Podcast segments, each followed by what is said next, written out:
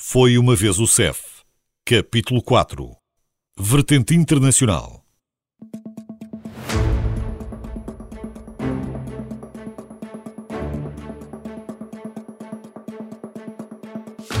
Não foi sempre assim, mas pelo menos desde o início deste século, uma boa parte do trabalho do CEF passa pelo exterior, em dois formatos, um mais teórico, o outro mais prático.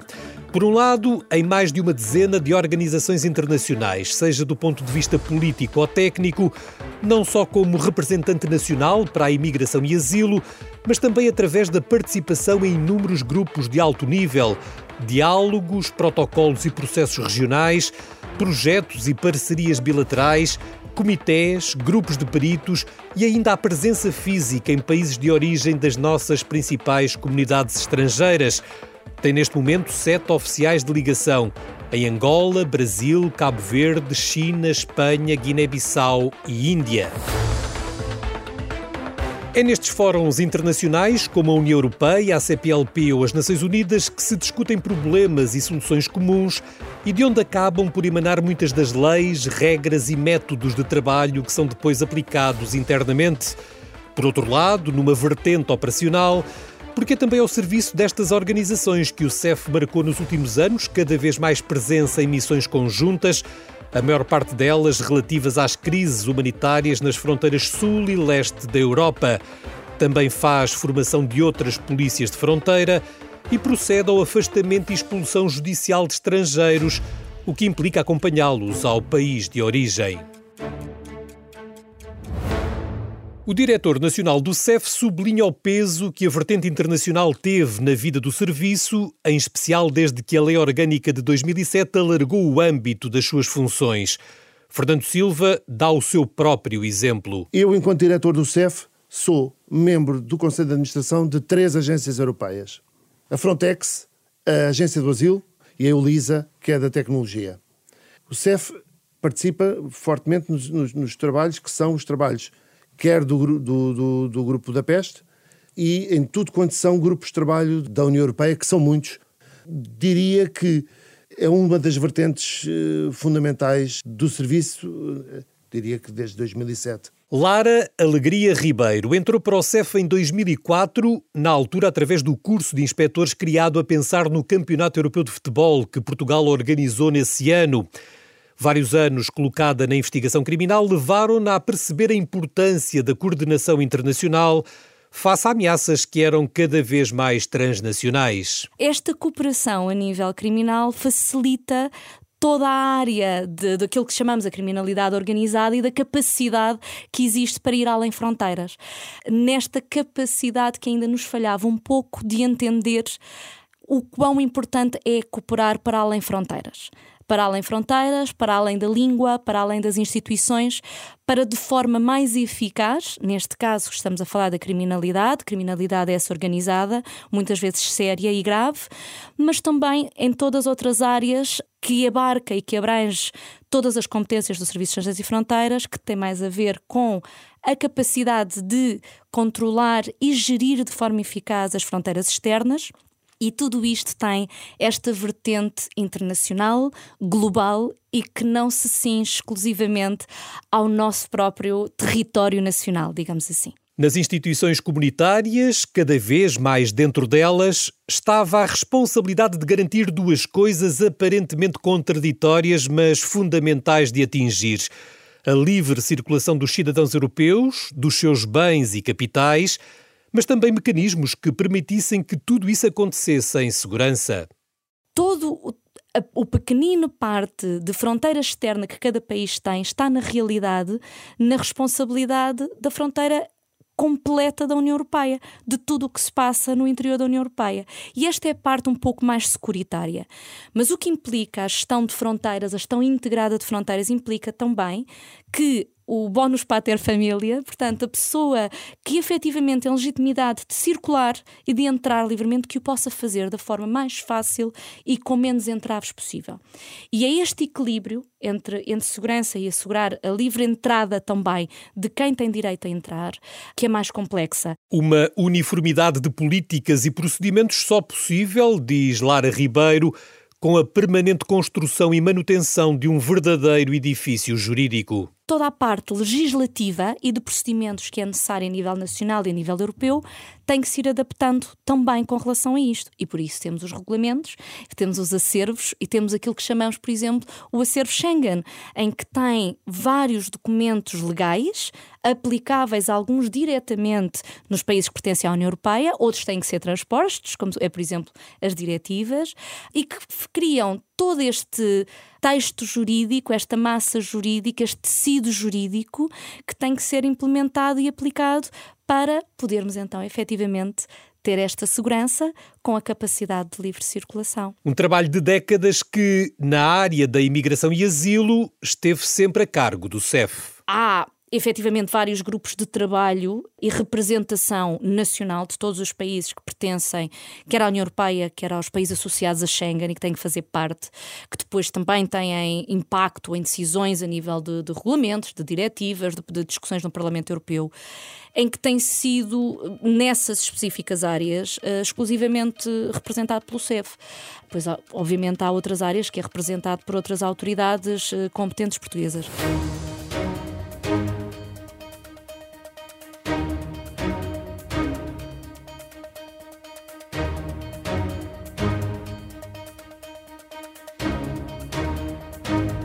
As relações internacionais tornaram-se num dos pilares de funcionamento do serviço.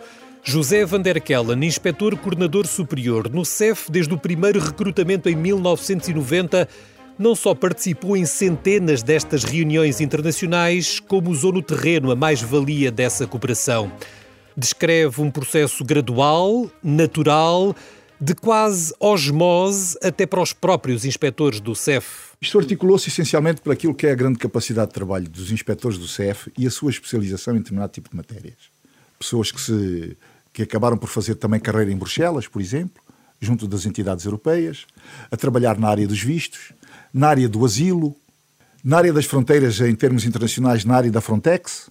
E, portanto, tudo isso fez com que houvesse know-how e cruzamento de informação para sabermos exatamente aquilo que se está a passar a informação é preciosa, vinda, vinda dos canais internacionais, e que, obviamente, depois tem influência em determinados momentos na forma como estamos a gerir a própria legislação, inovações que temos que fazer em termos legislativos, mas tudo aquilo que é a dinâmica internacional, a forma como preocupada como nós procuramos antever, como mandamos os nossos peritos posterior para se aperceberem junto dos campos de refugiados o que têm que fazer, o que não têm que fazer.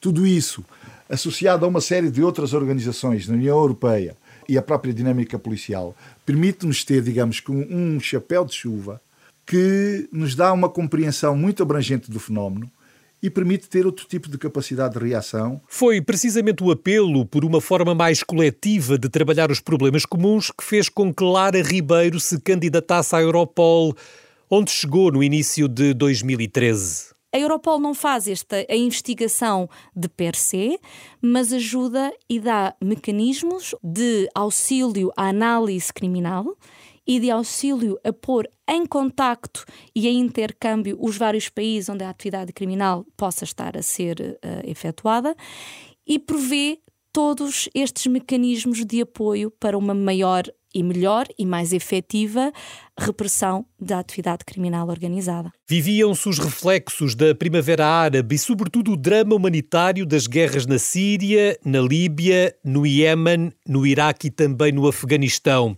A Europa enfrentava o seu novo grande problema, Algo bastante interessante que há alguns anos atrás foi identificado até pela agência Europol, em parceria com várias autoridades nacionais, inclusivamente com o CEF, foi a capacidade destas organizações criminosas se adaptarem às necessidades, à lei da oferta e da procura.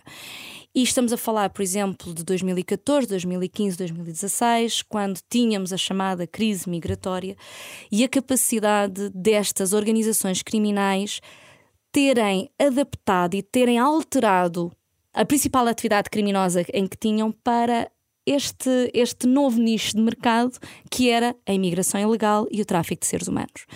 Em que de um momento para o outro houve a possibilidade de identificar algo extremamente lucrativo, com praticamente quase consequências nenhumas se efetivamente fossem identificados e fossem detidos e fossem presos e condenados.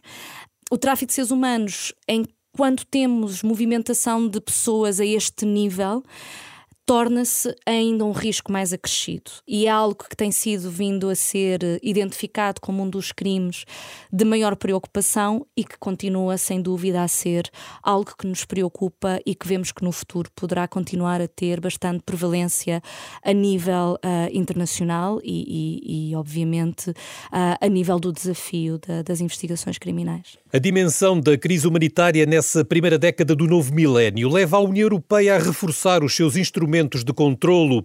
A Agência Europeia de Gestão e Cooperação Operacional de Fronteiras Externas, que tinha sido criada em 2004, passa no início de 2016 a chamar-se Frontex, Agência Europeia de Guarda de Fronteiras e Costeira. O orçamento duplica face ao que acontecia até aí e a estratégia operacional passa a ser mais interventiva com maior capacidade de recrutamento junto de cada um dos Estados-membros e maior mobilidade no terreno. É na Frontex que Lara Ribeiro trabalha atualmente.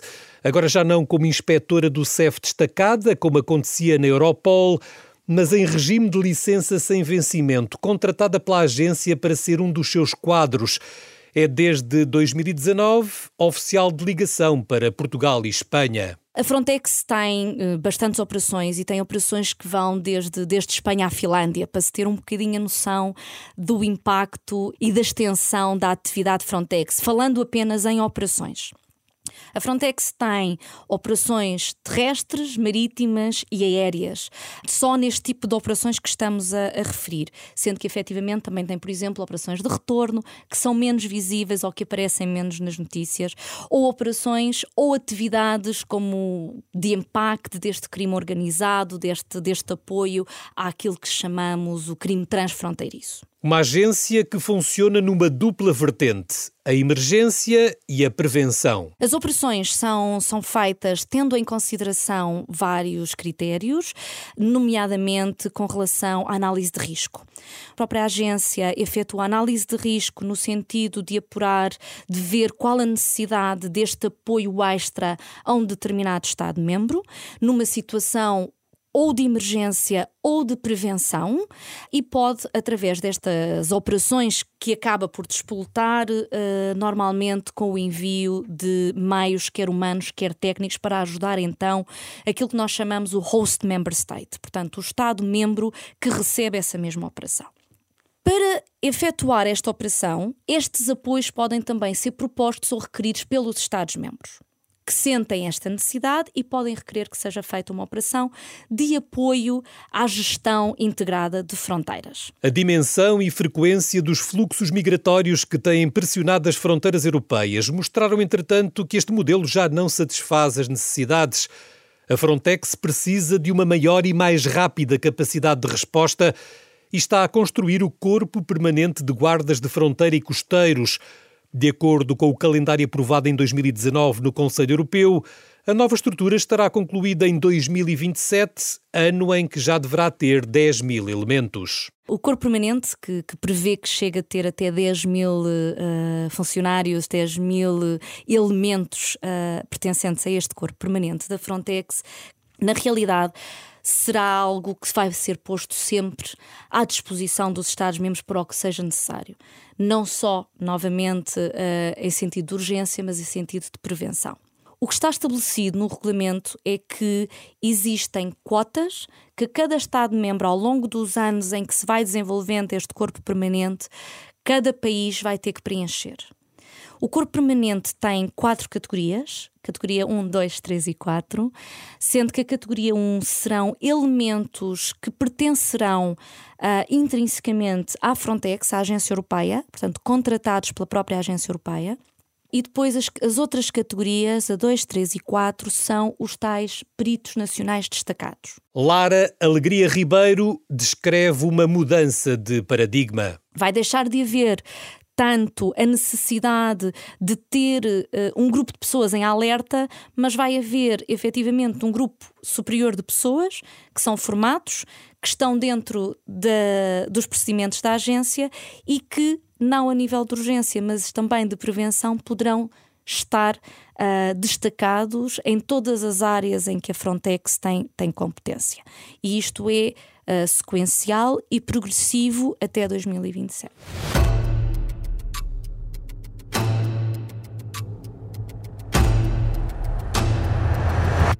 A necessidade de monitorizar tendências e movimentações oriundas de países e regiões com maior ligação a Portugal levou à criação em 1994 da função de oficial de ligação do Ministério da Administração Interna.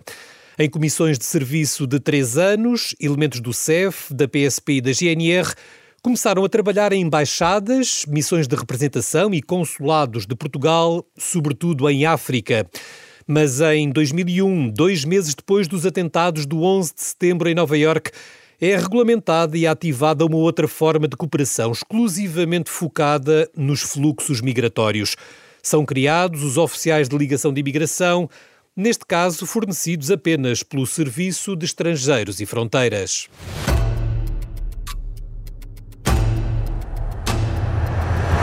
José Van der Kellen foi oficial de ligação de imigração em Angola entre 2016 e 2019. Descreve a missão como um primeiro filtro à legalidade e normalidade dos fluxos migratórios. A lógica dos oficiais de ligação tem muito a ver com o seu posicionamento para países que realmente importem na, digamos que na, na relação internacional que têm com Portugal e digamos que a sua relação estratégica, obviamente. O oficial de ligação, essencialmente, tem que estar muito atento a este tipo de fenómenos a partir da origem e tem que ter uma relação muito grande e excelente, para além do trabalho que tem que ser fluído com o próprio consulado, a nossa representação consular no, no, nesse país, tem que ter também uma articulação muito bem oleada com as próprias autoridades locais. A experiência em Angola nesse aspecto foi, foi riquíssima porque permitia, a priori, desde logo, em muitas situações, estancar à nascença eventuais fenómenos que depois podiam vir a ter consequências em Portugal. Dava-nos a garantia de que, a priori, os vistos que nós estamos a emitir estão para ser bem utilizados e não para eventualmente depois projetarem outro tipo de dinâmicas de migração irregular. Paulo Torres, oficial de ligação na Guiné-Bissau desde o início de 2021, sublinha a importância desta presença nos países de origem e detalha aspectos concretos deste tipo de missão. Analisar os processos, olhar para os processos, ver a autenticidade dos documentos, da identidade das pessoas. Ou seja, numa fase precoce, identificar a fraude que esteja associada àquele determinado eh, requerente de visto. Porque há muita fraude. É uma coisa assustadora ver as pessoas que utilizam documentação fraudulenta para esconder a sua identidade para virem para a Europa. Por vários motivos, ou porque têm antecedentes criminais que não querem que, que sejam detectados com a sua verdadeira identidade. Portanto, a primeira missão é, em sede de concessão de visto, nós a verificarmos da, da legalidade, da legitimidade do pedido, não em termos formais, mas em termos documentais. E posso lhe dizer que, devido aos nossos conhecimentos de perícia uh, documental, uh, detecta-se muita fraude. E é assustador ver os níveis de fraude em alguns países que estão associados à emissão de vistos. E depois nós não sabemos quem é que. Se um cidadão que tem uma identidade falsa ou tem um visto entra na Europa e nós nunca saberemos aquele cidadão que virá fazer porque aquela não é a sua verdadeira identidade. Ao trabalho de análise documental, Paulo Torres acrescenta um outro mais prático. Segundo, e muito importante, é o trabalho de assessoria que se faz nos aeroportos, às companhias aéreas e às, às polícias de imigração locais. Detectar no aeroporto circuitos de imigração ilegal, os chamados traficantes de seres humanos que os há e entregá-los às autoridades eh, locais para que os punam. O nosso trabalho é evitar que o crime chegue à Europa e pará-lo na origem. Recolher informação perante as, as entidades aeroportuárias sobre, sobre pessoas que habitualmente acompanham, jovens, eh, crianças, que os entregam a terceiros, eh, portanto, toda aquela movimentação que se, que se passa no aeroporto e tentar ainda, no país de origem, evitar que estes, esta gente e estes criminosos cheguem por via aérea a Portugal. O CEF começou por ter oficiais de ligação nos países CPLP e, com o tempo, mediante as próprias dinâmicas geopolíticas, foi alargando e adaptando essa presença noutros países. Já não tem, como já teve no Senegal e na Rússia, mas tem agora, por exemplo, na China e na Índia. Outra missão internacional onde o CEF está envolvido é nos Centros de Cooperação Policial e Aduaneira, neste caso num projeto bilateral com Espanha para supervisionar as inexistentes fronteiras terrestres entre os dois países. Começaram por se chamar Postos Mistos de Fronteira e apareceram no ano em que Portugal organizou a Expo 98. Dez anos depois, evoluíram para a atual designação. São atualmente cinco, espalhados pelos dois lados da faixa raiana. Três do lado de cá, Quintanilha Alcanices, Castro Maria Ayamonte e Vilar Formoso Fuentes de Honoro. E dois do lado de lá, Tui, Valença do Minho e Caia Elvas. Nestes centros trabalham lado a lado seis entidades portuguesas: SEF, PSP, GNR, Polícia Judiciária, Autoridade Tributária e Polícia Marítima e três espanholas, Guardia Civil, Corpo Nacional de Polícia e o Departamento Aduaneiro e dos Impostos Especiais. Acácio Pereira, enquanto responsável pelo Departamento Regional do CEF na Guarda, é também responsável pela presença do serviço no CCPA de Vilar Formoso. Destaca a vantagem de um modelo que tem todas estas forças e serviços a trabalharem juntos e explica como se articulam. Todos eles tem uh, um ordenador português e um ordenador espanhol. No caso português, a ordenação é assegurada rotativamente entre o CEF e a Guarda Nacional Republicana. Eles mantêm 24 horas uh, pessoal em permanência. Depois há um planeamento. Há um planeamento mensal e esse planeamento é executado. E há situações inopinadas, também são, são executadas e funcionam também como pontos de apoio e para uma operação com as, com as outras, quando há necessidade de uma operação bilateral de uma outra, de uma, uma outra entidade, uh, naturalmente, hora do CCPA da área. O trabalho desenvolve-se num raio de 30 km para cada lado da fronteira e visa a recolha e partilha de informação mas também a prevenção de crimes, sobretudo os vários tráficos entre os dois países, o apoio a perseguições policiais e ainda a gestão da readmissão de imigrantes, aqueles que são obrigados a voltar ao país por onde entraram de forma ilegal. Apesar de não haver fronteiras, a Cássio Pereira garante que este tipo de mecanismo funciona. Resolve muitos problemas, evita muitos problemas e, sobretudo, essa fronteira invisível esbate as fronteiras físicas e psicológicas.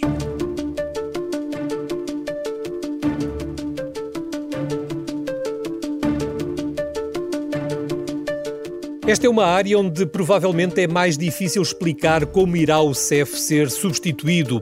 Nas dezenas de reuniões e missões em que o representante de Portugal era, na esmagadora maioria dos casos, o CEF, esse papel vai passar a ser desempenhado pelas cinco entidades que vão herdar as suas competências.